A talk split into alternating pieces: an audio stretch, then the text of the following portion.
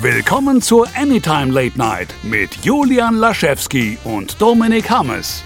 Einen wunderschönen guten Tag und herzlich willkommen zur fünften Ausgabe der Anytime Late Night. Das ist, fühlt sich schon nach viel mehr an, aber das liegt auch, glaube ich, an unseren ganzen Sonderausgaben und der Tatsache, dass wir in der Kantine immer mitzeichnen. Ähm, hallo Julian Laschewski. Hallo Dominik Hammes. Ja, das stimmt, oder? Also wir mussten gerade mal kurz überlegen. Wir sind jetzt in der fünften regulären Ausgabe, haben aber schon drei, na, ich möchte sagen, Sonderfolgen rausgebracht. Darunter zwei Kantinengespräche. Das erste zu Batman wie Superman, das zweite zu Civil War und eben die Bedtime, unsere monatliche Sonderfolge, die sich komplett den Comics widmet. Hm. Da freue ich mich auch das nächste Mal drauf. Also wenn ich wieder zu Gast sein darf. Das werden wir ja sehen. Ich dränge mich da dann immer nur so ein bisschen Ach, rein. Immer gerne. Immer gerne. Ich kann ja schon mal das nächste, das nächste Thema verraten und zwar wird es X-Men ja, Apocalypse sein. Hm. Denn der Film kommt ja diesen Monat ins Kino. Und ah. wir quatschen zumindest dann im, ähm, im dritten Teil oder im, weiß ich nicht, am Ende auf jeden Fall dann über X-Men Apocalypse, das Comic, die Vorlage. Habe ich auch rechts neben mir liegen, ist ein ziemlich, ziemlich großer Brocken und auch gar nicht mal so cool. da dann, ja gut, der Civil War Comic war ja auch nicht so cool. Das stimmt tatsächlich. Ich denke auch, dass es hier wieder derselbe Fall sein wird, dass der Film besser sein wird als das Comic. Aber dazu dann auf jeden Fall mehr in der zweiten Ausgabe der Bedtime. Da freue ich mich, wie gesagt, tatsächlich sehr drauf, weil das, das X-Men-Universum ist ja ein anderes Marvel-Universum äh, auf der Leinwand. Das ist mir so ein bisschen suspekt, auch wenn ich, glaube ich, alle Filme gesehen habe. Ähm, da ist sehr viel Schatten und manchmal gibt es einen großen Lichtblick dazwischen. Ähm, allen voran immer noch. Das, das Einzige, was X-Men einfach von Anfang an richtig gemacht hat, war die Besetzung von Wolverine. Als Hugh Jackman, ja, das stimmt. Ich wollte sagen, Wolverine als Hugh Jackman, aber genau. Da das muss ich, das Gleiche mittlerweile. Also das stimmt tatsächlich. Also auch wie er mittlerweile aussieht in den Filmen, ist ja der Hammer. Zuletzt war er zu sehen in Zukunft ist Vergangenheit und sehr er sieht halt, ein, ja, stimmt, hat mir auch sehr, sehr gut gefallen im Kino, wie auch der Rogue Cut, wobei ich jetzt kein großer Fan von, ich glaube, Anna Paquin heißt sie, Anna Pagan. Ja. Ähm, ja. Auch im ersten X-Men-Film damals schon kein großer Fan von ihr gewesen. Finde sie viel zu steif als Schauspielerin und ähm, so ein bisschen die Kristen Stewart des X-Men-Universums. Aber die, naja. Kristen Stewart ist tatsächlich besser als ihr Ruf, aber was soll man aus Twilight auch machen? Also, ne? außer sich gegenseitig anstarren für eine halbe Stunde. Nun gut. Äh, wer soll beginnen? Du oder ich? Kannst du dir aussuchen. Oh, wir können gerne anfangen, wo wir gerade eh bei Hugh Jackman sind, ähm, beziehungsweise eh bei Wolverine sind, dem Marvel-Universum, und zwar Avengers Infinity War, wenn du Lust hast. Und einer sehr traurigen Nachricht. Also ich finde, die Nachricht ist sehr traurig. Ich dachte, damit wollten wir heute aufhören, aber ist egal, wir können noch damit anfangen. Ach, stimmt. Wir, ach, wow, wie es mir jetzt zum zweiten, wie es zum zweiten, das ist ja wirklich jetzt zum zweiten Mal passiert, wie wir im Vorfeld äh, gesprochen haben, wie wir es, wie wir es äh, gliedern möchten und ich jetzt zum zweiten Mal einfach das wieder komplett über den Haufen geworfen ja, habe, weil mein Kurzzeitgedächtnis irgendwie. Ich habe auch in jeder Anytime habe ich einen richtigen Brainfart, wo ich vor allen Dingen so, Moment, Patrick Stewart? Nein, das war doch Kirk. Moment, was ist hier los? Dinge, die ich einfach auswendig rückwärts kann, vergesse ich auf einmal. Aber dann, Aber, lass, dann lass es uns gerne trotzdem richtig machen, denn wir bleiben ja. immer noch im Superhelden ähm, Gebiet und zwar der Flash. My name is Barry Allen and I am the fastest man alive. Der Flash. Und zwar der Serienflash. Ähm, Grant Gustin als Flash momentan ist ja. Geht der einzige Flash. Der einzige, einzig richtige Flash. Ähm, ja. Derweil geht ja sehr viel rauf und runter, kopfüber im Flash-Universum in der Serie. Wer es eventuell auch verfolgt, wie Dominik und ich, der weiß, wovon wir reden. Denn einer, ein ganz alter Widersacher, also in den Comics ein alter Widersacher, ist dort, ähm, ja, würde ich sagen, terrorisiert dort alle und zwar Zoom. Im Comic heißt er Professor Zoom, ist eigentlich mehr oder weniger auch nichts Großartiges anderes als der Reverse Flash. Das ist auch ein Speedster, davon gibt es in dem DC-Universum vielleicht sogar ein paar zu viel, wenn man mal ehrlich ist. Aber ähm, das ist auch klassisch. Also es ist einfach das Gegenteil von Flash. Er ist böse und schnell. Genau, es ist quasi genau, also genau, es ist halt jeden, jeden also es ist das jeden zu Flash's Young oder so. Und er ist halt jetzt da und macht auch, macht wenig Gefangene, tötet die Leute meistens. Sehr, sehr krass hat er jetzt in der letzten Folge, jetzt ganz wichtig, Spoiler, also jetzt nicht in der letzten, letzten Folge, die ist, ähm, die kann man ab heute zum Beispiel auf iTunes sich runterladen. Da habe ich heute Morgen geschaut. Die werde ich jetzt nicht spoilern, aber eben ähm, die Folge davor. Deswegen wichtig, Spoiler. Also wer es nicht mehr hören möchte, überspringt jetzt, würde ich sagen, wir reden zehn Minuten ungefähr. Ja, wir reden über die zweite Staffel. Im Free TV läuft die ja noch gar nicht. Ist es die zweite? Oder? Das ist die zweite, genau. Das ist die zweite. Es fühlt sich an, als wäre es die dritte, was ein gutes Zeichen ist, weil das heißt normalerweise, dass man, dass viel Material abgearbeitet worden ist und dass es auch eine gute Sendung ist. Also die zweite Staffel ist sehr, sehr gut vorangekommen, was man leider vom ähm, Kollegen Arrow nicht sagen kann. Ja. Aber darum soll es auch gerade gar nicht gehen. Achso, Entschuldigung. Nee, nee. Aber Arrow wäre tatsächlich irgendwann mal. Äh, sowieso. Wir könnten uns mal drüber unterhalten, ob wir ähm, einzelne Serien staffelweise tatsächlich im, im, im Podcast begleiten, ein bisschen intensiver. Ähm, im Rahmen der Anytime Late Night mit, mit, Sonderfolgen, weil man tatsächlich über einzelne Folgen sogar sehr gut reden kann. Ja. Aber wir bleiben jetzt erstmal bei Flash Staffel 2. Wie gesagt, im Free TV noch nicht drin, deswegen vorspulen um ein paar Minuten wenn ihr nicht gespoilert werden wollt. Genau das. Also deswegen in der vorletzten Folge haben wir es eben mitbekommen, dass Flash bzw. Barry Allen seine Kräfte verloren hat und somit nicht mehr der schnellste Mann der Welt ist. Zoom hat ihm die Kräfte geklaut.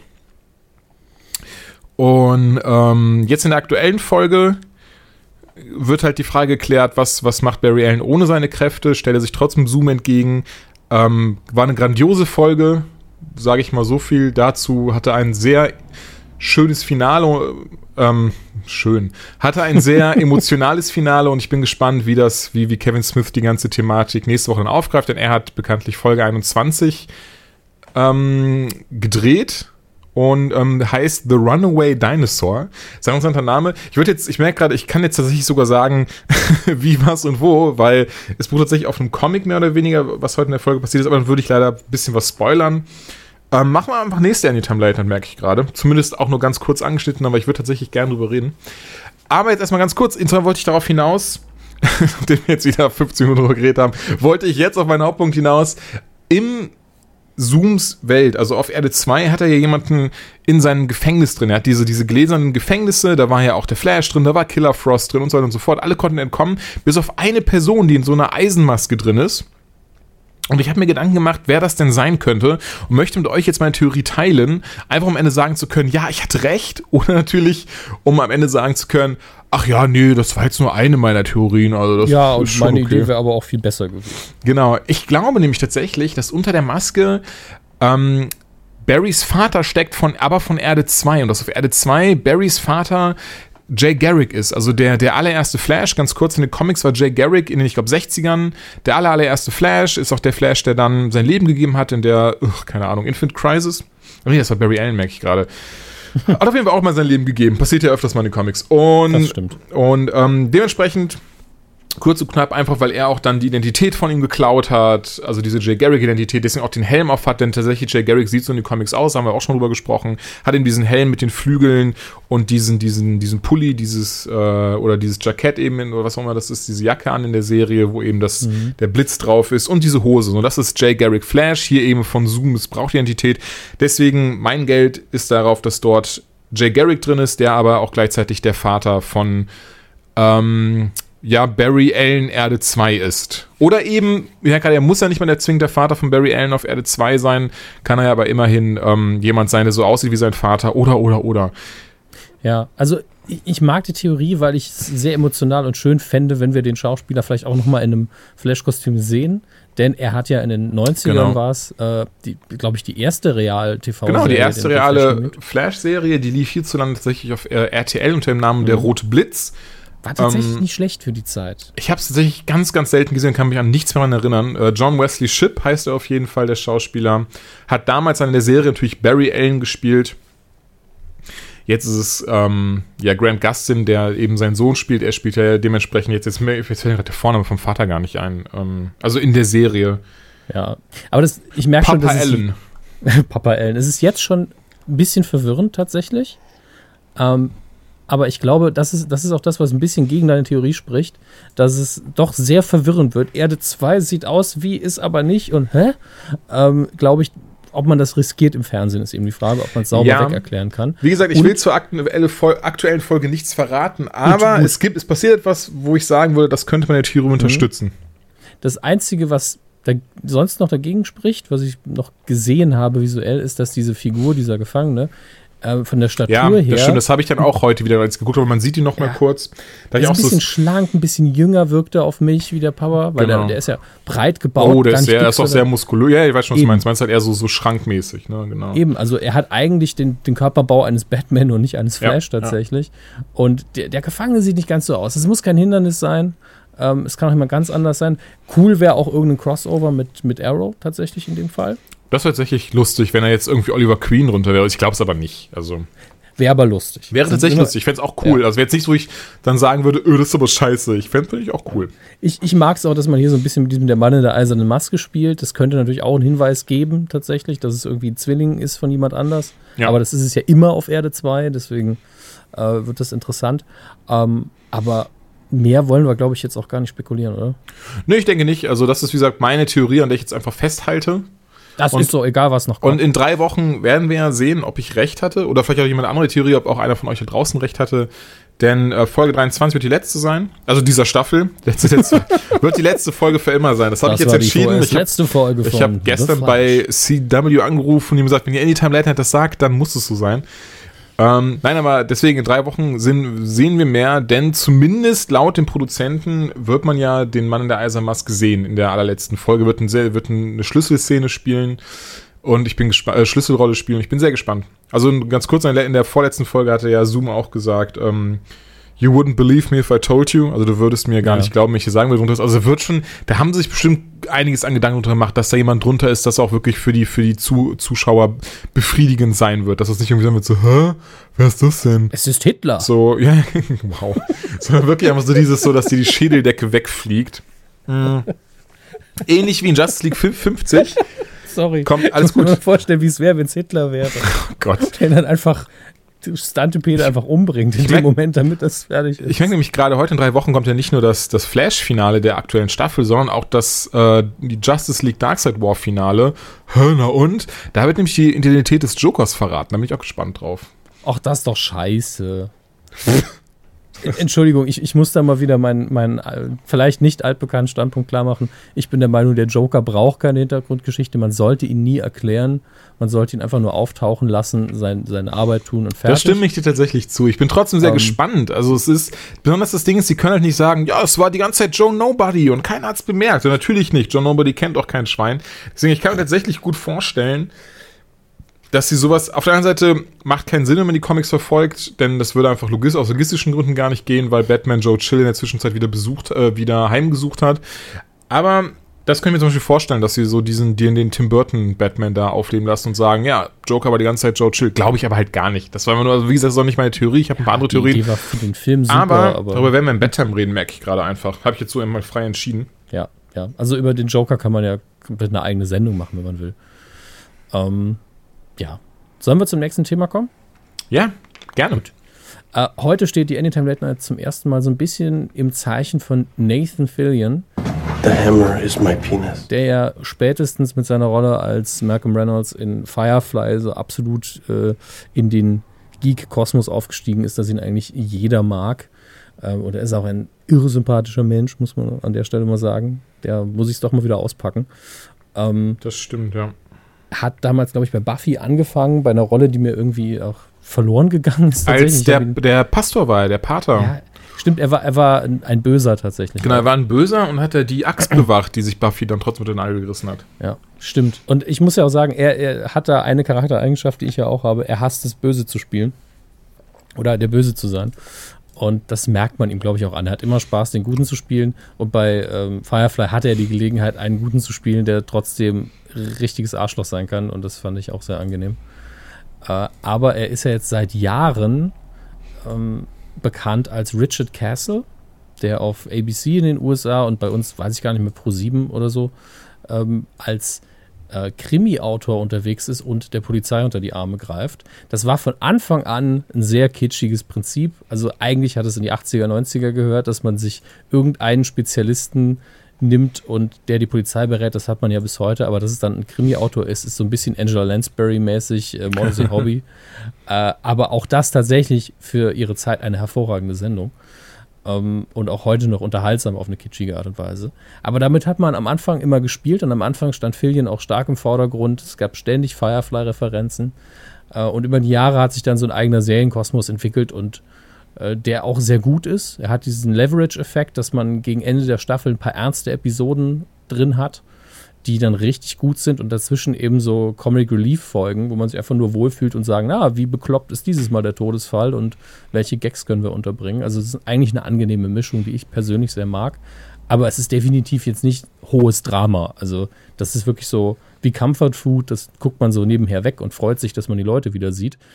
Äh, deswegen lebt diese Sendung wirklich von den Sympathiewerten und umso schlimmer eigentlich, dass jetzt äh, seine direkte Kollegin, seine Anspielpartnerin, nämlich, jetzt muss ich den Namen nochmal raussuchen, Stana Katic oder Kachik, ich weiß nicht, wie man es ausspricht, ist kein klassischer angloamerikanischer Name, ähm, die eben äh, Dingens spielt, oh Gott, Beckett, ja, äh, sein Love Interest und seine Kollegin, die zweite Hauptfigur, dass ihr Vertrag einfach nicht verlängert wird. Aus Kostengründen. Äh, und ich glaube, das betrifft die neunte Staffel, die noch produziert wird. Die jetzige in den USA läuft noch. Das heißt, in Deutschland habt ihr eh noch ein bisschen Zeit. Aber die Sendung hat eigentlich in den letzten Staffeln davon gelebt, dass die ein festes Paar waren und von Anfang an von der Dualität zwischen den beiden. Ein bisschen Rivalität, ein bisschen äh, dieser, was man in, in, im Englischen so schön will they or won't they nennt, also ob man, ob sie jetzt zusammenkommen oder nicht. Hat wirklich komplett von dieser Beziehung gelebt, die Serie. Und jetzt sag mal von Seiten der Produktionsgesellschaft, nö, ist zu teuer streichen auch noch eine andere Figur einfach raus, verlängern die Verträge nicht, weil die jetzt so viel Geld kriegen würden, das können wir uns nicht mehr leisten. Aber die Sendung wird anscheinend trotzdem nicht eingestellt. Weder ähm, die Macher noch Nathan Fillion haben gesagt, es hört jetzt auf. Äh, alle sind natürlich sehr traurig, dass sie jetzt gehen muss. Aber man macht wohl weiter. Und okay. das wird entweder super für die Serie, weil man sich jetzt hinsetzt und die Herausforderung halt annimmt und sagt, wir schreiben eine richtig geile Story. Ich meine, es könnte jetzt einfach noch eine Staffel werden, in der Castle einfach ihren Tod rächen muss und dann wird das Ganze eher zu Taken und äh, er fängt an rumzuballern wie bekloppt. Fände ich auch ganz lustig. Aber das wäre eben nicht mehr ABC-Fernsehen. Äh, oder es wird ganz furchtbar, die Quoten gehen in den Keller und es ist vorbei. Das sind die zwei Optionen, die ich sehe. Dazwischen sehr wenig Möglichkeiten. Ja, ich würde tatsächlich, ich habe die Serie leider noch gar nicht geguckt, hm, steht aber auf jeden Fall auf meiner To-Do-Liste. Ist glaube, hervorragend zum Nebenherschauen. Ich glaube aber leider, also sowas ist meistens der Tod für eine Serie einfach, wenn sowas passiert. Ja, also es hätte natürlich in dem Moment aufgehört, in dem man den Vertrag von, von Fillion nicht verlängert hätte, weil die Sendung Nummer Castle heißt. Ja. Das ist genauso wie als Buffy damals gestorben ist. Also gut, die Sendung heißt Buffy the Vampire Slayer.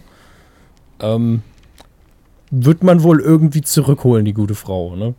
Äh, aber hier ist es nun mal in der echten Welt ein Problem und ich weiß auch ehrlich gesagt nicht, wie man damit umgeht. Also vielleicht hab, hat man tatsächlich Verträge mit den anderen, sodass die eine Serie produzieren müssen. Das könnte ja auch sein. Mhm. Ähm, ich habe noch keine Ahnung, was da jetzt passiert, ob man da vielleicht dran arbeitet, das irgendwie rückgängig zu machen. Ich habe keine Ahnung. Es ist jetzt auch nicht die absolute Hardcore-Geek-Sendung, die jetzt jeder verfolgt, aber ich finde sowas auch tatsächlich richtig scheiße, weil das wirklich so eine eingeschworene Familie ist und die dann auseinanderreißen, ist natürlich. Ja, ich finde auch sehr schade, dass sowas dann am Geld scheitert. Ja, vor allen Dingen, also es ist ja so, dass eigentlich alle Serien über die Jahre ein bisschen an Quote verlieren. Ja. Äh, aber so teuer kann die Sendung da gar nicht sein. Also sieht nicht billig aus, aber es ist jetzt auch keine riesen Special Effects. Das Budget kann nicht so groß sein. Deswegen verstehe ich sowas nicht. Ähm, Wollte es aber anmerken, weil ich weiß, äh, die Geek Castle Schnittmenge ist relativ hoch wegen Nathan Fillion. Aber das war's schon. Ich weiß, Julian hat die Sendung eben noch nie gesehen. Leider, ich kann ich, dem nichts hinzufügen und kann dementsprechend auch mhm. gar nicht, kann das noch nicht nachvollziehen. Aber ich bin mir sicher, wenn ich da einmal mich reinfinde, ich bin jemand, der sehr gerne sehr laut und emotional wird, wenn es um seine Lieblingsserien geht. Ähm, und Nathan Fillion mag ich eh sehr gerne, von daher. das heißt, in vier Jahren ABC reißt euch Julian so richtig den Arsch auf. Ja, wenn er alles aufgeholt hat. Wenn die Serie schon, schon längst vorbei ist, komme ich raus und mache so eine Internetpetition. Ja. Ja, so ist das. Kommen wir zu deinem nächsten Thema. Mein nächstes Thema ist Spider-Man Homecoming. Da haben wir letztes Mal schon drüber gesprochen. Und zwar, dass Michael Keaton eventuell den Bösewicht spielen soll. Ja, leider nicht. Also, ähm, wie jetzt zumindest berichtet wird, hat er einfach gesagt, nee, sorry, tschüss. ähm, nee, sorry, tschüss. Hat wohl das keine ist, äh, Lust das drauf. offizielle Statement von Michael Keaton. Genau, das ist, hat seine Agentur so rumgeschickt, nee, sorry, tschüss. Und ähm, ja, obwohl jetzt lustigerweise auch tatsächlich Gerüchte immer, immer lauter werden, dass es tatsächlich der Geier wird, der der Antagonist in Homecoming sein soll. Deswegen umso, umso schade, dass es nicht Keaton ist. Ich hätte, ich hätte ihn gerne gesehen, gerade, gerade eben, weil er ja Batman war und jetzt nochmal so ein Bösewicht, das wäre schon recht cool. Dafür aber jemand anderer ist dem Cast hinzugekommen. Und zwar Robert Downey Jr., den ähm, die meisten ja als Thor kennen. Und, mein Quatsch, natürlich jetzt Iron Man. Ist, ich hätte eigentlich gedacht, dass du dich jetzt irgendwie pikierst oder so. Ja, das stimmt. Ich habe nur ganz, ganz, kurz was nachgelesen und dann machst du einen Gag, das geht doch nicht. Auf jeden Fall, der gute, gute Iron Man wird dabei sein. 2017 soll der Film in die Kinos kommen, zusammen von Marvel und Sony. Mal schauen, wie das wird. Zu viele Köche ähm, spucken ja in die Suppe. Aber naja, da habe ich allerdings in der letzten Hollywood Babylon Ausgabe, deswegen ich habe die Quelle nicht überprüft, gehört, dass es jetzt so aussieht, dass Sony einfach nur noch den Film released und der ganze Rest das wäre natürlich, das wäre natürlich, das wäre wünschenswert. Also ähm, wahrscheinlich nach dem Feedback von Civil War von der ganzen Welt so bester Spider-Man ever und die so ja. ja, na gut, dann könnt ihr das halt doch. Ich merke gerade, dann, dann, dann fällt mir gerade was sehr Interessantes noch ein, was ich die Tage gelesen habe. Ähm, das war Spider-Man Homecoming. Hey äh, und zwar, dass ja, dass ja Snyder und Warner Bros. sich anscheinend richtig krass in den Haaren haben und die richtig angepisst sind, dass er schon Justice League filmt, aber eben aus vertraglichen Gründen nicht rausgeworfen werden kann. Hast du das auch mitbekommen? Nee, ich habe aber allerdings auch mitbekommen, dass es, also der, ähm, das haben wir gar nicht äh, auf dem Plan gerade, aber der Regisseur von The Flash, von der Filmversion, ja, hat ja gekündigt der ist auch wegen kreativer genau. Differenzen. Ja. Und da habe ich auch mehrfach online gesehen, ja, weil er wahrscheinlich keinen Bock auf die Scheißideen von Snyder hat. Ja. Und äh, naja, ich schätze Snyder so ein und da respektiere ich ihn auch ein bisschen, auch wenn ich eben den Film scheiße fand, dass, dass er eben zu seiner Meinung steht und sagt, so müssen wir das machen. Und Warner macht eben das, was ein Studio tut. Die gehen, okay, alle hassen den Film, wir sollten etwas anders machen. Genau. Und, und ja, auf jeden Fall haben es anscheinend schon mehrere Insider, wer auch immer Insider sind, gesagt. Hausmeister. Äh, genau, der Hausmeister kriegt das mit, wenn er das, Put, äh, das, das Set putzt. Ähm, auf jeden Fall jetzt, ich glaube, die dritte, zum dritten, also jetzt das dritte äh, News-Auto, wie man jetzt so berichtet, dass tatsächlich der Fall ist, dass also Warner Bros. und Zack Snyder also sehr krasse Spannungen dazwischen sind und ähm, Warner Bros. gar keinen Bock mehr auf ihn hätte, jetzt nach dem Fiasko, dass Batman wie Superman war. Also ähm, zumindest rezeptionell, die haben ja zumindest gut Kohle eingenommen. Aber haben wohl jetzt große Angst um das Franchise, dass wenn er jetzt auch noch den Justice League-Film macht, dass einfach kein Schwein sich den anschauen möchte. Und ähm, ja, einfach ein, ein ziemlicher Flop wird. Und ich kann es tatsächlich sehr gut nachvollziehen, oder? Ich meine, wenn ich jemandem meinem Franchise gebe und Man of Steel hat ja auch nicht die beste Rezeption überhaupt gehabt und jetzt mit Batman wie Superman of Justice hat er ist ja wirklich so krass ähm, ja, mit den Füßen Leute, getreten worden teilweise. Ja, das, das ist richtig, zum Teil aber auch einfach verdient. Und was viel wichtiger ist, das Ding ist schon längst aus den Kinocharts irgendwie raus. Ne? Also ja, da war ja, äh, wir haben ja alle gesehen, wie, wie stark die Zahlen gefallen sind, aber ich habe gestern wieder realisiert, weil ich Medienco mache ich ja immer die Kinocharts, guck so rein, Moment mal, wo ist er eigentlich hin? Ja. Also irgendwo auf Platz 8 vielleicht noch.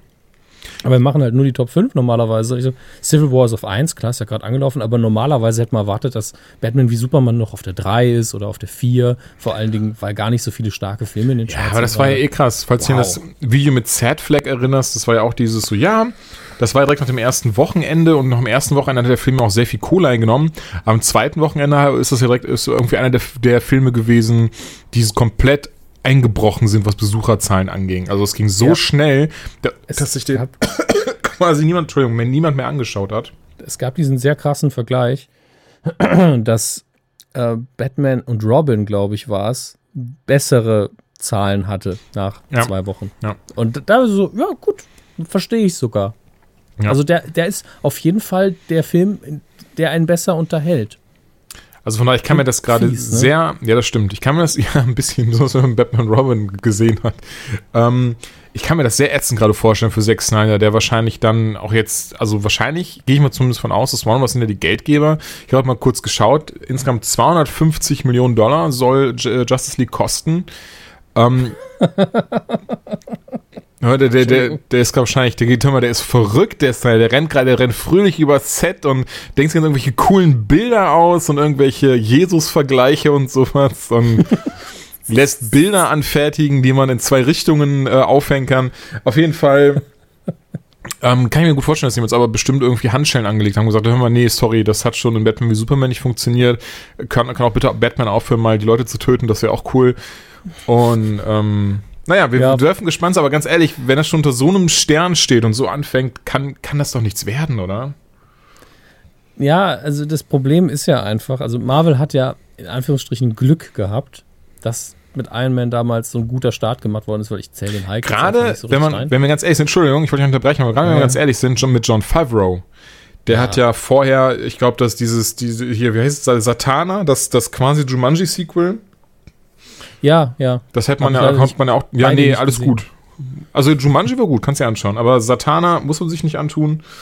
Ähm, aber gehört die Idee nee, ist Satura, Satana ist die Zauberin aus den DC Comics. Ja, st- Ähm, stimmt. Ich habe schon unterbewusst Satura. wusste ich, dass es falsch, was du sagst. Ja, ich konnte es war auch gerade. Ich war, war noch bei, zu sehr bei Batman drin. Ähm, Satura hieß der Film, hat keine gute Kritiken bekommen. Und es war, oder das war auch lustig. Dann haben sie gesagt, ja, wisst, wisst ihr was? Wir machen jetzt mal so einen Iron Man-Film, versuchen mal darauf was auszubauen. Wen nehmen wir? Ja, also pff, Ja, aber es, ganz ehrlich, es gibt, glaube ich, Joel Schumacher hat gerade keinen Bock. ich glaube, Satura ist auch ein, ein ähm, so kleiner Kultfilm, wo halt viele sagen, ja, der ist zwar nicht geil, aber der, der macht schon Spaß. Ach, sowieso, aber es ist halt trotzdem, meinst du was, ich meine, es ist trotzdem nicht so, ja, es wo war man ein jetzt Risiko. direkt, Es war ne? ein Risiko, aber John Favreau hatte auch eben, ich glaube, Swingers war, glaube ich, sein erster Film. Der hatte eben diese, diese In äh, Indie-Kredibilität. Ja. Also man wusste, Ich will ja kann gut gleich, man Geschichten konnte jetzt auch erzählen. nicht jedem Superheldenfilm Nolan in die Hand drücken, das hätte auch nicht funktioniert. Und er war günstig. Ja. Ja, das darf man auch nicht vergessen. Das wollte ich lustigerweise gerade sagen, zu der Zeit, weißt du, wer richtig günstig war? Joss Whedon. Robert Downey Jr., der wahrscheinlich auch Robert Downey Jr. Ja. Ich glaube auch, dass das äh, mit dazu geführt hat. Also ich glaube, dass Favreau einfach, äh, glaube ich, auch so eine Erinnerung zu haben. Downey Jr. auch gepitcht hat, er gesagt, er ist perfekt für die Rolle. Ja. Ähm, ich würde es gerne machen. Ich habe folgende Ideen, weil ich glaube, das war für ihn wirklich ein Leidenschaftsprojekt. Und von Marvel hat man einfach, wir machen jetzt unser eigenes Filmstudio auf. Also das, hat alles, trotzdem war es eben Glück. Ja, der erste Film hat einfach funktioniert. Und äh, bei DC ist es einfach so, dass man sich ja schon nicht entscheiden konnte. Da war ja sehr lange noch im Gespräch, äh, ganz am Anfang, dass man trotzdem Christian Bale mit dem alten Batman nochmal mit reinnimmt. Das war am Anfang Ja. noch im Gespräch. Die konnten sich ja noch lange nicht entscheiden, machen wir einen kompletten Reboot oder nicht. Und jetzt haben sie einen Film, wo sie alles aufbauen wollten, gemacht. Und der ist nicht so geil. Ja, Das hätte theoretisch auch mit Iron Man passieren können. Ist es so gar nicht. Ja, aber bei Iron Man war es ein, ein Solo-Film, wo man einfach nur am Schluss gesagt hat, weißt du was, wir hauen Nick Fury mal noch rein. Ja. Wäre der scheiße gewesen, hätte man einfach unter den Tisch fallen lassen können und gesagt, ja gut, geht Nick Fury halt zum nächsten Helden. Iron Man hat nicht funktioniert. Ja. Das wäre gegangen, aber nicht, wenn man alle Helden direkt in einen Film packt, auch wenn sie nur kurz im Bild sind. Also da hat man sich schon so richtig ins Knie geschossen mit dem. Ja, mit einer Kalaschnikow immer. Super, nein, Zack, nein, hör auf! naja, gut. Es sieht gut aus, ja, aber das war's auch. Zack, nein! Okay, ja, aber ähm, dementsprechend, ich habe leider gerade gar keine, gar keine Hoffnung mehr in ähm, Justice League. Umso mehr in den nächsten Avengers, aber darüber reden wir gleich. Ja, darüber reden wir auf jeden Fall noch. Und äh, ich mache jetzt weiter, wenn ich es richtig sehe. Genau. Äh, Und ich komme auch tatsächlich zu Marvel, aber zu dem Marvel-Film, der am weitesten weg ist von allem, was so im MCU passiert, nämlich zu Guardians of the Galaxy 2, in dem Fall natürlich. Und es ist auch unsere zweite Nathan Fillion-Meldung. Äh, das mag nur ein kleiner Gag sein am Set, ja. Es mag aber auch heißen, dass Fillion tatsächlich eine richtig geile Rolle bekommen könnte im MCU. Und nicht nur so ein klein, kleines Cameo, was er im ersten Teil hatte. Da war er nämlich einer äh, der Insassen im Knast, glaube ich, wenn ich das richtig sehe. genau. Äh, aber man hat jetzt am Set von Guardians of the Galaxy 2 äh, ein, und jetzt, jetzt, jetzt wird, wenn Julian die Meldung nicht kennt, von kenne sie. ausgehe, Du kennst sie, schade, sonst hätte ich jetzt getestet, ob du weißt, wer Simon Williams ist im, im, im Marvel-Universum. Ja.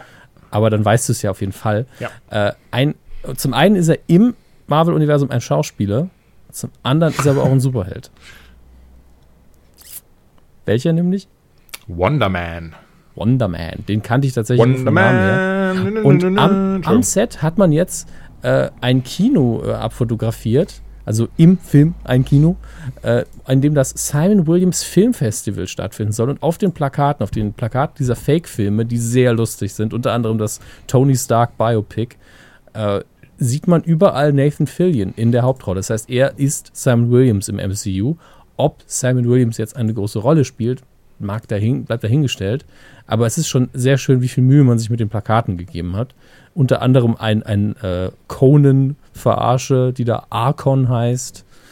Äh, das, das hier sieht einfach aus wie eine Beziehungskomödie, ich weiß gar nicht mehr welche. Und es ist einfach sehr, sehr schön, diese Details überhaupt zu sehen. Und er wäre tatsächlich perfekt für diese Rolle, glaube ich, weil ich glaube, dass dieser Charakter auch so ein bisschen übertrieben, ähm, so ein bisschen wie Booster Gold in DCU, das ist ja auch ein Charakter, den er immer sehr mag, äh, ist, dass er sich selber ein bisschen verarscht, ein bisschen übertreibt, wie, wie toll er sich selbst findet. Aber eben auch ein Superheld ist. Aber ich kenne Wonder Man nicht so gut. Wie, wie sieht es da bei dir aus? Ich muss auch ehrlich sagen, dass ich ihn gar nicht so gut kenne. Ich kenne halt hauptsächlich da noch so Avengers Comics oder so, wenn er da mal mitgespielt hat. Muss sagen, was ich immer lustig ähm, fand, dass mich trotzdem sein, sein Comic-Design minimal an Wonder Woman erinnert. Warum auch immer. Macht Stimmt, eigentlich ja, weil das W so auf der Brust Wahrscheinlich deswegen ist. einfach. Das ist immer so, dass das, weil ich weiß noch, als ich damals die Comics gelesen habe und noch gar nicht so krass in dieser Materie drin war, dass ich sagen konnte, ja, und DC und Marvel, die gehören eigentlich gar nicht zusammen und das und das. Ähm, weil ich glaube, er ist nämlich auch in einem dieser DC vs. Marvel-Dinger drin gewesen. Und ich bin eine Zeit lang einfach davon ausgegangen, dass er eigentlich von DC war. Einfach Wonder Woman, Wonder Man, denn ähm, mhm. das gibt's ja manchmal. Ja. War er nicht, aber deswegen, das ist wirklich, also ich kenne halt auch wirklich nur aus, aus Avengers dann, wenn er irgendwie da mal mitspielt. Ist auf jeden Fall ein sehr starker Superheld, soweit ich weiß. Also hat auch, ähm, hat auch sehr krasse Kräfte von, von ich glaube, Fliegen kann er auch, oder? Ja, also ich habe gerade die Liste durchgelesen, da ist wirklich fast alles drin. Ähm, fliegen, er hat eine hat übermenschliche Kräfte erweiterte Lebensspanne, Fall. er ist fast unverwundbar. Ach, okay, er so krass auch noch. Hm. Superkraft, Geschwindigkeit, Geschicklichkeit und Reflexe, sieht besser, hört besser. Und dann kommt es noch zu Sachen wie Trained Electrical Engineer, Talented Actor, Capable Industrialist und Experienced Stuntman. Also der kann alles. Sehr gut. Äh, und ist tatsächlich ziemlich krass mit den anderen Helden bei Marvel verwoben. Ja, also mit Tony Stark relativ direkt, äh, mit, mit äh, Simo auch ein bisschen. Ich glaube, daher bekommt er auch ursprünglich seine Kräfte, zumindest ah, okay. dem Comic-Universum. Äh, aber ich überfliege jetzt wirklich einen Wikipedia-Beitrag. Naja, aber er ist eben Schauspieler und das macht ihn alleine schon zu dem zu einem super ironischen Charakter für mich, wenn ein Superheld gleichzeitig Schauspieler ist. Sowas mag ich tatsächlich sehr, aber es ist halt auch eine lustigere Ebene. Also nicht, nicht diese, gerade was wir jetzt gerade in Civil War in den Kinos haben, ist ja doch ein recht ernster Marvel-Film. Und äh, das hier ist mehr dieses alberne, ähm, was auch zu Guardians of the Galaxy passt, wo man dann gegen Ende einfach mal einen kleinen Dance-Off hat. Genau. Also ich denke auf jeden Fall, dass er sich da gut ähm, einpassen wird in die ganze Riege und hoffe tatsächlich, dass man noch mehr von ihm sehen wird. Also wie gesagt, ich mag Nathan Fillion sehr gerne, auch wenn ich Castle bis jetzt nicht gesehen habe, kann mir vorstellen, dass er das sehr gut schaukeln wird. Ja, und ich glaube, er ist ein Held, der braucht keinen einzelnen Film.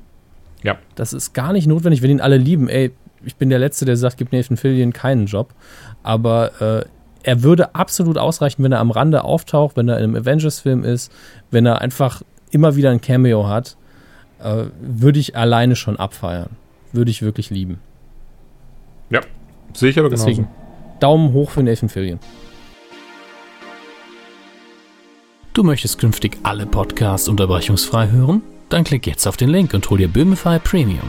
Mit Böhmify Premium kannst du deine Podcasts überall hin mitnehmen. Und der Sound ist auch viel besser. So, damit bin ich eigentlich am Ende mit der Meldung und da sind wir eigentlich schon beim großen Themenkomplex Marvel, oder? Ja, und ich meine, das geht ja eigentlich gut ineinander über, denn ich kann mir tatsächlich vorstellen, dass wir ihn dann auch direkt im nächsten Film sehen werden. Oder was meinst du? Also im nächsten Film, den wir jetzt sprechen, nicht im nächsten Guardians of the Galaxy Film, sondern über den nächsten Film, den wir jetzt sprechen werden. Ja, wir haben ja eine traurige Meldung über die, das, das zweiteilige Mega-Event im MCU, den Infinity War ähm, ja. Mai 2018 und 2019 ist also noch lange hin. Ja. Ähm, aber wir haben in der letzten regulären Ausgabe der Anytime Late Night, oder war es, im, ich glaube, Civil War war es. Es war im äh, Civil War, genau. Die, die, unsere so, so ein bisschen Hoffnungen, was so vorkommen können. Und eine davon wurde jetzt auf jeden Fall im Keim erstickt. Mm, ja, wahrscheinlich schon. Denn wie die Rousseau-Brüder, die ja sich verantwortlich zeichnen werden für die beiden Avengers-Filme, ist ja ein Zweiteil Infinity War, hast du gerade schon gesagt, ähm, werden sie keine der TV-Helden benutzen, weil sie es einfach nicht möchten. Ähm, weil es einfach wirklich so, so viele, also laut eigener Aussage, so viele Charaktere schon im, im, im Cinematic Universe ähm, gibt, also im Filmuniversum ohne, ohne dieses TV-Universum. Und ähm, ja, sie werden wollen wohl auch einige Charaktere, die es bisher noch gar nicht gibt in den Filmen oder auf der Leinwand in Infinity War einbringen und ähm, beziehungsweise auch halt viele, ich gehe mal von aus, die spielen auf Doctor Strange an oder auch jetzt, was du gerade sagst, auf Wonder Man eventuell auch. Ähm, was, was kommt noch an Filmen? Ich habe es gerade gar nicht im Kopf. Das war's, merke ich eigentlich gerade, oder? Bis dann, ich meine, 2017 kommen schon auch noch welche, die vielleicht noch gar nicht angekündigt oder von denen wir gar nichts wissen. Auf jeden Fall darum geht es ihnen eben, dass sie einfach die, ähm, dass sie einfach noch so viele Charaktere haben werden, also mehr als genug Charaktere und eben den Film dann nicht zu voll packen möchten und somit einfach das komplette TV-Universum außen vor lassen. Was ich mhm. persönlich sehr schade finde. Also ich hätte, wie gesagt, wir haben ja im Civil War im Kantinengespräch ganz darüber gesprochen. Ich hätte, es hätte gar nicht ein großartiger Mega-Auftritt sein müssen, hätte nicht ganze Filme mitspielen müssen, aber zumindest so ein, so ein Cameo oder sowas von, von Charlie Cox als Daredevil ja. und Jessica Jones wäre klasse gewesen. Ich hätte mich sehr gefreut. Wird auf jeden Fall, haben sie jetzt gesagt, wird definitiv nicht passieren. Es ist einfach auch eine, eine verschenkte Möglichkeit. Also, das ist dieser Moment. Es ist ja jetzt nicht mehr so, dass man nur den, den äh, absoluten Comic-Fans jetzt zuliefert und nicht nur Fan Fanservice für die macht. Ja. ja. das sind so Sachen, wie, wie man bei Zack Snyder, die Leute, die eben Batman wie Superman genossen haben, haben es in der Hauptsache wegen Fanservice-Momenten genossen, wie, oh, Parademons. Oh, das das äh, Logo von, von Dingenskirchen. Äh, ist es Darkseid? Ja. Äh, und, und, da ist man eben im, einen Moment lang so, oh, cool. Aber das kann man jetzt für die breite Masse machen. Wie viele Leute haben denn diese Netflix-Serien gefeiert? Wenn man da einfach nur zwei Sekunden, also nicht zwei Sekunden, aber fünf Minuten lang eine Interaktion mit denen hat oder also einfach nur in einem, in, im Hintergrund hat oder, oder sie sind im Einsatz, da sind wir doch alle glücklicher für ein paar Sekunden. Ja. Das soll natürlich nicht von der Story ablenken. Sie sollten da auch eine Funktion erfüllen. Es braucht nicht jeder ein Stan Lee-Cameo, das einfach nur ein Gag ist. Ähm, es sollte schon Sinn ergeben, aber es gibt so viele Momente, die da, sich da logisch anbieten, dass es mich wundert, dass man es so kategorisch ausschließt. Ja, das stimmt. Also gerade, was du gerade, es wäre so einfach, alleine dieses, gerade Jessica und ähm, Daredevil, bis dahin wird es dann auch Luke Cage geben und Iron Fist, die sind alle aus Hell's Kitchen. Würde ja schon mhm. reichen, wenn, wenn man auf einmal Thanos sieht, wie er auf die Erde herabkommen und die vier von mir aus von Hell's Kitchen aus das sehen und beobachten und dann irgendwie nur einen Kommentar ablassen und so. Das reicht ja schon. Das wäre einfach, das wäre schon befriedigend genug für diejenigen unter uns, die auch die Serien abfeiern. Ja. Und äh, ich habe jetzt mal gerade den Wikipedia-Eintrag aufgemacht vom MCU, weil der tatsächlich ziemlich gut ist auch. Äh, schauen wir mal kurz einen Überblick über Phase 3, in der wir uns jetzt befinden. Mit Civil War ist ja der erste Film der Phase 3. Ähm, dann haben wir als nächstes Doctor Strange, kommt im November, mhm. zumindest in den USA. Dann Guardians of the Galaxy, da sind wir schon in 2017. Das heißt, wir haben in dem Jahr hier nur noch einen äh, Marvel-Film. Im Februar 2017 kommt der oder wann war das nochmal? Ich irgendwie Mai. Mai auch. Gut, eigentlich immer Mai merke ich gerade, ne? Stimmt. Ja, es ist eigentlich ganz schön, dass man am 5. Mai ist der US-Release, einen Tag nach, denn heute ist Aufzeichnungsdatum der 4. Mai, May the Force be with you. Ist eigentlich ganz lustig, auch wenn es kein äh, Star Wars-Film ist. Dann Spider-Man Homecoming ist für 2017 im Juli angesetzt. Okay. Und dann im November Thor Ragnarok. Ach, okay. Wobei, muss ich dazu sagen, äh, ich liebe ja Thor tatsächlich. Ich liebe das Casting. Chris Hemsworth ist super macht den Job ganz toll, aber das ist die Filmreihe mit den größten Problemen. Ja, also da, das stimmt. Da haben sie irgendwie, sie haben so ein Glück mit, mit Hemsworth und aber auch natürlich äh, mit, äh, Gott, wie heißt er? Wen? Loki. Ach so, Tom Hiddleston. Hiddleston, genau, weil die beide so gut sind in dem, was sie tun. Also Hemsworth ist super im, ich bin der große, blonde, gute Hühne und Hiddleston ist einfach ein super verschlagener Loki. Aber dazwischen die Story, die dünnt dann doch immer sehr stark aus, muss ja, man leider sagen. Leider schon. Um, ähm, und ich hoffe, dass sie da jetzt mal so richtig ranklotzen können. Uh, ja, so, ich meine, wer ja. mit Ragnarok nicht vertraut ist, ganz, ganz, ganz kurz im Rissen, so gut bin ich in der nordischen Mythologie auch nicht, aber es wird herbeigerufen vom Wolf Fenrir. Mhm. Und ähm, ist das Ende der Welt eigentlich? Genau, das wollte ich, genau, es ist halt das Ende der Welt und ähm, Fenrir kommt eben auf die Erde herab. Und äh, Sif spielt da auch eine sehr zentrale und wichtige Rolle. Ähm, dementsprechend, also ich, ich, könnte es mir vorstellen, es wäre cool. Ich gehe mal fast davon aus, sie werden dann Fenrir auch als was, was ähm, Humanoides darstellen, nicht zwingend als den Wolf, der er ist. Ähm, Fan ist natürlich sehr cool. Mhm. Aber ich kann mir gut vorstellen, dass das eben der Plot sein wird. Also, dass, dass es da um Fenrir gehen wird. Er wird der Hauptantagonist sein, versucht eben das Ende der Welt herbeizurufen. Und darum könnte es um noch gehen. Das Ding ist ja, was ich aber an der Stelle mittlerweile schon sehr, ähm, was übrigens bisher sehr gut geklärt wurde, ganz kurz, ähm, ja, ist natürlich super sprunghaft wieder. Egal. In Iron Man 3 hat, mhm. kann man sich ja dann kurz fragen, Moment, so der Mandarin bedroht doch da alles und will die Welt zerstören, aber wo ist denn dann bitte, wo sind die Avengers, wo ist Thor? Gut, Thor hat sich ja verabschiedet zu dem Zeitpunkt, den Hulk gab es in der, äh, äh den, den, der Hulk war dabei, aber ähm, wollte nicht mehr halkig werden, irgendwie sowas. Also ich finde, ähm, ich finde, es war alles sehr gut erklärt. Also ich habe sie chronologisch gesehen, die Filme, und es ist so dieses, ähm, das haben sie doch schon sehr gut umgesetzt, dieses, dieses subtile Erklären, warum die anderen Helden einfach gerade nicht dabei sind. Ja. Ich, ich bin gerade allerdings sehr verwirrt. Mhm. Die Regie wird nämlich ähm, Taika Waititi übernehmen. Nein, das ist kein YouTube-Kanal, der man heißt so. Ähm, Und da, war ich für zwei Sekunden geschockt, weil hier in seiner Filmografie 2011 Green Lantern steht, aber da war ein Schauspieler drin. Da war ich wieder sehr beruhigt. Der Name ist klasse. Das ist wohl wahr. Ähm, ansonsten sehr viel kleine Sachen, die man jetzt gar nicht so kennt. Wüsste ich tatsächlich auch nicht. Aber da ist Marvel eigentlich ganz gut drin, Regisseure zu finden, die kompetent sind, aber nicht bekannt unbedingt, ja, wo man dann einfach schon. den den Studiowillen im Zweifelsfall umsetzt. Das ist nicht schlimm. Aber hier ist es wirklich das Drehbuch und äh, Stephanie Folsom kenne ich jetzt nicht. Da gibt es auch keinen Link zu. Nicht so cool tatsächlich. Ähm, aber ich bin ja schon froh, dass mittlerweile so die, die Kevin Feige-Fuchtel relativ hart ist und ähm, jeder Film eigentlich einen gewissen Qualitätsstandard einfach hat. Der, Im Nachhinein wirken jetzt die Phase 1-Filme manchmal so ein bisschen dünn tatsächlich. Mhm. Gerade der erste um, Iron Man, wenn wir ehrlich sind. Nee, der erste Iron Man ist. Äh, äh, gerade der zweite Iron Man, Entschuldigung, nicht der erste, nicht der erste, ja, der zweite, gerade der zweite Iron Man. Der erste ist ja wirklich diese klassische Superheldenformel. Da ist eigentlich alles drin. Es ist genauso aufgebaut wie der, wie der Spider-Man von Raimi oder der Superman von äh, Donner. Die sind alle ungefähr gleich aufgebaut und ja. das ist auch nicht schlimm. Das ist eben eine Formel, die sich irgendwann etabliert hat. Der zweite Iron Man ist so ein kleiner Unfall gewesen. Ich weiß nicht, was da passiert ist. Aber es gibt ja viele, die Iron Man 3 hassen. Den liebe ich. Ich muss gestehen, ich habe auch vorher, ich habe ihn nicht gehasst, weil, also fernab davon, aber äh, weit weg davon. Ich hatte trotzdem dieses so, hm, ich finde ihn nicht so geil. Ich habe, wie gesagt, die Filme alle chronologisch geguckt in den letzten zwei Wochen hm. und muss es revidieren. Iron Man 3 ist sehr gut gemacht.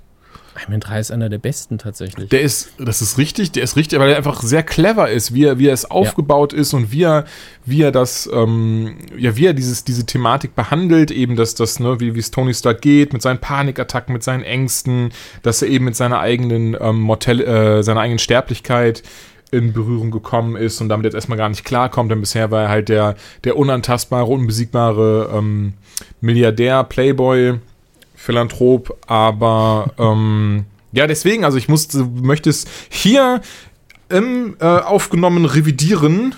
Iron Man 3 ja. gefällt mir doch tatsächlich sehr gut. Ja, Iron Man 3 ist auch einfach, das Problem des Films war, glaube ich, es war nicht der Film, den die Leute erwartet haben und wollten, weil die wollten einfach nochmal Iron Man Kicks Ass, einfach ja. nochmal Teil 3. Und was es geliefert hat, war, ich erkläre euch mal, was ein, wer Iron Man eigentlich ist und wie das jetzt realistisch weitergehen müsste mit einem Charakter, der eigentlich nicht so in sich ruht, wie das die anderen Helden zum Teil tun, sondern mit jemandem, der Probleme hat und der Alkoholiker war genau. und, und alles sowas. Wir gehen mal ein bisschen tiefer in die Psyche und am Ende zeige ich euch, wer Iron Man wirklich ist. Und das ist das Schöne, er schlägt die Brücke zum ersten, indem er halt sagt, I am Iron Man. Und nicht der Anzug, das ist alles egal, er ist es eben. Genau, das ist das, ja die zentrale Frage des Films, Entschuldigung. Ja, eben. Und das, das ist einfach der rundeste Film, den ich in, also im Blockbuster-Game quasi seit Jahren gesehen habe. Und den feiere ich deswegen immer noch sehr ab. Hast du denn jetzt endlich die, die One-Shots auch gesehen? Ja, und zwar mh, mm, fand ich das tatsächlich sehr gut gemacht, denn das war eines meiner, äh, meiner Kritikpunkte, die das. Ähm, My name is Trevor Slattery and I'm an actor and um, mhm. Von Ben Kingsley, aber ho ho ho ho gibt eben den One-Shot dazu. Und zwar, ähm, dass er eben hey, ins Gef Ja? Hail to the King heißt, glaube ich. Mhm, dass er, er kommt ins Gefängnis, ähm, hat da natürlich äh, mehr oder weniger seine Probleme und wird dann am Ende aber von jemandem ähm, äh, aufgesucht und ihm wird eben gesagt, dass der richtige Mandarin sich mit ihm treffen möchte. Irgendwie sowas, oder? Äh, ja, also er soll eigentlich hingerichtet werden von einem äh, Agenten des, des echten mhm. Mandarin. Also der Interviewtyp, der, also der ihn interviewen will, der Journalist, ist eigentlich ein, ein Auftragskiller vom okay. echten Mandarin. Und das ist halt sehr clever. Das ist so richtig schön, weil da hat man diese, die Hauptkritik von Hardcore-Comic-Fans war ja, ja, aber der Mandarin ist schon ein richtig guter Bösewicht, richtig cool und richtig stark und jetzt verschenkt man den so. Da waren eben viele angepisst. Äh, und das klingt jetzt für viele natürlich immer wie dieses Jahr, jetzt reden sie sich raus. Aber warum denn auch nicht? Ich meine, es, es, spricht ja nur für den Film, dass er sich einen echten äh, Bösewicht als Inspiration genommen hat, von dem man gar nicht weiß, ob er wirklich existiert, äh, damit es glaubwürdiger wird. Und im Endeffekt stellt sich dann raus, ja doch, den gibt's. Finde ich eigentlich sehr, sehr gut. Oh, ich auch. Das hat mir auch super gefallen. Also, ähm und die Dinger sind ja alle super produziert. Also Wobei ich ja trotzdem, ganz ehrlich, ich hatte trotzdem die Hoffnung, dass er ähm, der Mandarin, also dass in diesem One-Shot rauskommt, dass er der Mandarin ist. Das hatte ich nämlich für eine kurze Zeit dann gedacht. War nicht der mhm. Fall. Einfach so, weißt du, dieses, dass er trotzdem halt Iron Man und sowas in der Nase rumgeführt hat. Ähm, durch, ja, aber durch jetzt, seinen jetzt Auftritt. Ist ich die Bedrohung im Schatten finde ich tatsächlich besser. Ja, ich auch. Besonders damit, ne, jetzt, wo sie auch gesagt haben, ähm, Downey Jr. hat Bock auf den vierten Iron Man-Teil und Marvel wäre dumm, jetzt zu sagen, ja, sorry, Robert, aber bisher haben wir nur eine Milliarde mit dir eingenommen. Also wir haben auch gar keine zurück. Ideen. Genau, wir, haben, wir wüssten gar nicht, so was sollen wir denn machen. Also so, so unerschöpflich ist dieser Pool an 30 Milliarden Comic-Geschichten jetzt nicht, ne? Also von daher kann ich mir tatsächlich gut vorstellen, dass sie eventuell mit dem vierten wirklich dann den richtigen Mandarin auf den Plan rufen. Denn er ist eben der Erzfeind von Tony Stark von Iron Man in den Comics. Ja. Was ich übrigens sehr krass finde, ich bin gerade im Kopf durchgegangen, was dieses MCU mit, mit Fernsehen und One-Shots angeht. Äh, wenn man wirklich so eine Playlist erstellen würde beim Streamingdienst, von mir aus kann Marvel den selber aufmachen, wo man einfach das ganze MCU chronologisch durchguckt. Ich würde es wahrscheinlich machen, aber ich bin dann eine Woche lang einfach weg. es sind ja jetzt, es sind ja die, die ganzen Filme. Es sind äh, jetzt, wir sind in der dritten Staffel von Agents of Shield. Wir haben zwei Staffeln von Agent Carter schon. Wir haben Jessica Jones, wir haben Daredevil zwei Staffeln. Es kommt demnächst Luke Cage. Dann kommt auch noch Punisher. Das haben wir heute auch gar nicht erwähnt. Punisher ist ja. Oh, stimmt. Das wäre wär eigentlich eine super News gewesen. John Bernthal kriegt eine Solo-Punisher-Serie. Wie cool ist ja. das denn bitte? Alleine sein Monolog, den er hält, nachdem er ähm, Daredevil gefangen hat und an einen Kamin festkettet auf einem Dach oben drauf, auf einem. Schöne Anspielung an das Cover, das entsprechende. Genau, und dann einfach, ich weiß nicht, es sind sechs Minuten oder so, oder sogar noch länger, merke ich gerade, einfach seine Geschichte quasi erzählt, aber nicht runterrattert oder so wirklich emotional erzählt, damit man einfach wirklich diesen Identifikationsgrund hat, um am Ende sagen zu können, so, ja, okay, weißt du was, es schießt so viele Menschen, wie du möchtest, das stimmt, das tut, du tust mir so leid, mach, was du willst. Nein, aber ja, ganz aber ehrlich. Ich, ich halte dich trotzdem auf. Genau, ähm, ähm, ich, ich freue mich sehr darauf, besonders, ich möchte tatsächlich auch, ich würde sehr gerne seine, seine, seine Origin-Story sehen. Ich fand damals schon mit Thomas Jane, fand ich, hat mir gut gefallen, der erste Punisher-Film, genau wie der, den, den Kurzfilm, den es gab. Ähm, war natürlich jetzt kein, kein super guter Film, kein, kein auch, er ist recht kein guter Marvel-Film, das sehe ich mhm. alles ein. Mir hat trotzdem gut gefallen.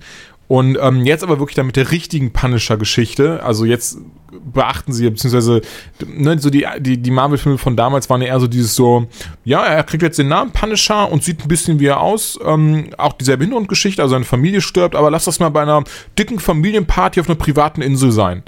Und ähm, das ist ja jetzt hier nicht der Fall, sondern hier ist jetzt wirklich die Geschichte, wie sie in den Comics eben erzählt wird.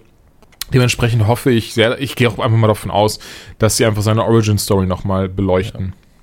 Mein Problem ist tatsächlich, dass ich den, der Punisher ist mir eigentlich sehr unsympathisch. Ja, tatsächlich. Weil er eben Comics. ein psychopathisches, ups, sagen, ein psychopathisches Arschloch ist. Ja. Ähm, und äh, man, natürlich kann man sagen, ja, ich verstehe das schon, dass er dieses Trauma hat, aber trotzdem, man ist einem kein Held, mit dem ich mitfiebere. Ja, er, ist, er ist ja auch kein Held. Ich finde, das, das sollte man. Er, er, ist eben ein Psychopath und er ist ein Mörder. Das muss man auch mal ganz klar sagen. Genau. Und das sagt auch jeder Held im MCU, sagt das auch. Ähm, es gibt im Civil War Comic auch diesen schönen Moment, wo der Punisher sich auf die Seite von Captain America stellt und so, so weit sind wir schon. Jetzt Psychopathen wie der Punisher sind auf unserer Seite, was ist ja eigentlich los? Ja. Ähm, und äh, das ist tatsächlich einer der besten Momente in dem Comic. Ähm ich denke, das sollte man auch nicht verkennen, was du gerade ansprichst. Der, der, Punisher ist kein gefeierter Held. Der Punisher ist niemand, der irgendwie mit den anderen an der, an der, an der Front kämpft, sondern der ist A, für, nur für sich alleine unterwegs und B, wird halt von sehr viel, im Gegenteil, er wird ja auch immer wieder dann, wenn er auftaucht, von Spider-Man und Co. gejagt, einfach weil sie ihn auch hinter Gitter bringen möchten. Das wird dann zwar ja. nie so wirklich durchgezogen, wenn sie ihn auch treffen, aber ähm, ja, gegen die großen Bösewichte ist er dann doch wieder auf der richtigen Seite. Ne? Das ist ja, ja. Aber er ist eine interessante Figur und super erzählt, passt super in diesen Daredevil-Look, diesen realistischen Ansatz, den äh, Netflix da gewählt hat. Äh, und umso mehr schade, dass man ihn nicht. Also gut, den Punisher brauche ich jetzt wirklich nicht im, im großen MCU. Äh, weder hat er irgendwelche Superkräfte, noch passt er da rein, weil der würde einfach. Das stimmt tatsächlich. Also ganz ehrlich, wenn Tony Stark wüsste, was das für einer ist, würde er ihm einfach beim ersten Treffen dafür sorgen, dass er im Knast landet. Und er würde es auch hinkriegen. Ich merke gerade, wo, wir gerade noch da von wegen Psychopath, Mörder und so und Tony, äh, Tony Stark, Iron Man. Mir ist das sehr was das aufgefallen. Ähm, jetzt mal außen vor dem Batman wie Superman-Film. Aber, mhm. dass der DC, die DC-Helden, also Superman, Batman, Wonder Woman, immer sehr stark darauf aus sind, Leute nicht um die Ecke zu bringen, Leute nicht zu töten und immer mhm. für Gerechtigkeit zu sorgen. Das haben die Marvel-Helden gar nicht es ist zumindest nicht Teil ihrer Aussage. Sie thematisieren es nicht, wenn sie nicht drauf gestoßen werden. Genau. Also Daredevil hat es ja jetzt bei Netflix auch nur gemacht, weil der andere da rumrennt und Leute umbringt. So, äh, nee, das mache ich nicht. Ja, aber Batman, da stellt man sich immer hin und schreibt dann extra ein Panel, wo drauf steht, aber Waffen hasse ich. Aber da ihm gibt es wenigstens diese Hintergrundgeschichte, die Waffe immer in einer Groß- und Detailaufnahme, dass man dann weiß, okay, deswegen hasst er Knarren. Weil er könnte ja Pistolen auch einsetzen, ohne Leute umzubringen aber ja, er hasst einfach diese Waffe an sich. Ja. Ähm, deswegen, ich meine, er müsste ja eigentlich auch zu Green Arrow hingehen und sagen, hey, der, der Bogen ist schon scheiße, ne? Das ist fast so gefährlich wie eine Knarre. Ja, gut, aber ich meine, so. kannst du dir vorstellen, dass mit Battlerangs schon auch schon mal irgendeiner, den er im Kopf stecken hat, gehabt hat oder sowas. Also das ist bestimmt auch schon passiert. Ja, aber damit ist schwieriger, jemand umzubringen. aber ein Bogen, das ist auch in der echten Welt so. Man kann ohne Waffenschein einfach mal eben so einen Bogen oder eine Armbrust kaufen, auch online. Das Ding ist genauso tödlich wie eine Pistole. Locker. Du musst ja weißt, also, wie man dann umgeht. Aber gut, dass du es sagst. Ich mach, mal, ich mach mal ganz kurz. Also hat nichts damit zu tun, was du gerade gesagt hast. Ich wollte mir noch was bestellen, ja, was wichtig ist. Zombie-Apokalypse, ne? Man weiß ja nie. Ähm, genau. Um. Ja, aber es ist mir nämlich auch von, als ich die ganzen Marvel-Filme geschaut habe, dass es den teilweise sowas, auch Cap, der einfach mal gar kein Problem mit hat, dann seinen Gegnern das Genick zu brechen oder so. Das ist dann. Das ist aber dann in den Comics, ne? Ähm, also in, jetzt, mir fällt mir gerade, welche Szene war das denn? Ähm, in den Filmen. Bei den Filmen ist, ist, es schon so, also dass man zumindest drüber nachdenken muss. Also Iron Man 1 gibt es ja diese Szene, wo er diese kleinen Raketen abschießt, aber das könnten auch einfach Giftpfeile sein, so schnell wie die in sich zusammensacken. Ja. Weil das, das sah nie nach einer tödlichen Verwundung aus. Ähm, ich möchte natürlich nichts Falsches sagen, deswegen. Wobei, der Panzer, als er den Panzer in die Luft gejagt hat, sind wahrscheinlich die zwei, die im Panzer waren, tot gewesen. Das meine ich, das meine ich im Wesentlichen einfach durch. Ich bin mir auch ziemlich sicher, dass das ähm, Cap auch irgendwie um. Aber ich werde mir das mal auf jeden Fall anschauen, bevor ich jetzt was Falsches sage. Aber das ist mir auf jeden Fall aufgefallen, dass also, dass man diese, dass da eine ziemliche Diskrepanz herrscht. Dass ich glaube, DC-Helden allgemein, also sagen wir mal vordergründig in den Comics, immer quasi darauf achten, dass sie die, die, die Bösewichte ähm, am Leben lassen. Bei Marvel ist es nicht so. Außer natürlich, es sind, es sind die ganz, die ganz krassen Bösewichte, wie der grüne Kobold und die, ne, die Erzfeinde. Die lässt man natürlich Namen am Leben. Macht super du viel einen Sinn. Namen und mehr als fünf Zeilen im Drehbuch. Du darfst leben. Genau, so in die Richtung. Ähm, aber so alle anderen, so, so Handlanger und so, das ist kein Problem. Auch eben halt auch die Granate da zurückzuwerfen oder einfach irgendwo runterfallen zu lassen oder sowas. Ja, aber das, das ist bei DC in alten Filmen auch so. Also wenn du die, die Tim Burton Batman siehst, denkst du auch öfter mal so, aber der Typ oh, ist jetzt tot. ja gut, aber Tim Burton hat ja auch gar nicht, ich meine, ne, Tim Burton, uh, I've never read a comic book, especially nothing mm. written by Kevin Smith. I love this ähm, comic. It's the first comic I ever loved. That explains Batman to me.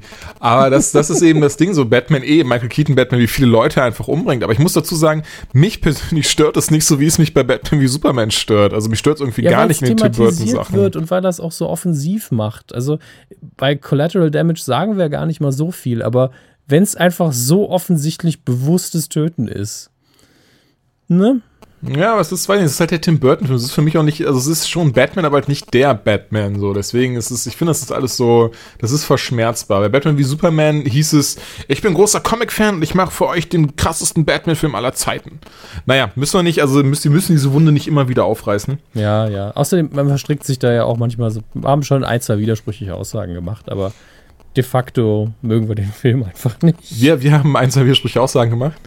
Ja, bestimmt. Ah, okay, also, ja, bestimmt. Aber das darfst du niemals sagen. Wenn das jetzt die Leute hören, das ist das Erste, was du im Kommentarbereich finden kannst. Sie haben es ja selber schon eingesehen, dass sie Einzelwidersprüche Aussagen haben. Das kann man sich gar nicht mehr antun. Wer hört denn sowas noch? Also Dominik, ich finde, wir haben heute die beste Anytime Late Night Folge abgeliefert aller mhm. Zeiten.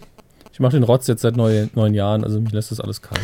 nicht, neun, nicht, nicht neun Jahren, sieben Jahren. Bin im siebten Jahr, ja. Bis im siebten Jahr? Okay. Verflixte siebte Jahr, Internetkommentare. Sehr gut Das ist kein Kryptonit, das ist mittlerweile Popcorn. Ja, sowieso. Ach, sowieso. War auch nicht ganz ernst gemeint. Ich musste nur gerade an, an die Kollegen von Sanft und Sorg Kollegen von Sanft und Sorgfältig denken, wo ja auch immer wieder der, der Schulz dann sagt, ja, das kannst du nicht sagen. Die Leute nee, saugen das immer so ein, diese Sachen, und verwenden das dann sofort gegen dich. Einfach sagen, das war die bisher beste Folge, die wir gemacht haben. Hm. Also in Nukular sagen wir immer, dass wir dick sind und deswegen ändert sich vielleicht daran auch nichts. Ja gut, aber ich denke, ich denke eh, dass das, das, ist, das können wir eigentlich für jeden Podcast sagen. Außer der Tim. Der Tim ist groß, ja. schlank und hübsch. Ähm, Tim ist eine in, in Marmor gemeißelte griechische Statue.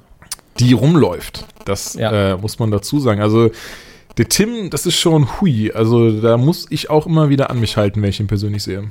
Das, da bin ich ganz ehrlich. Ich denke, damit, Grüße. Grüße an den Tim.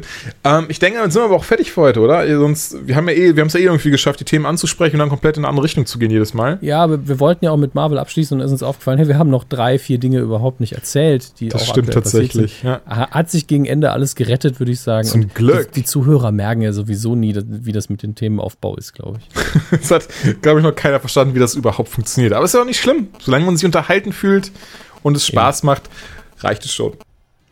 Gut, dann beenden wir die Sache an der Stelle und das nächste Mal möchte ich wieder ein bisschen mehr Struktur im Podcast. Struktur. Schön deutsche Struktur. Habt noch eine schöne Woche. Bis demnächst. Tschüss.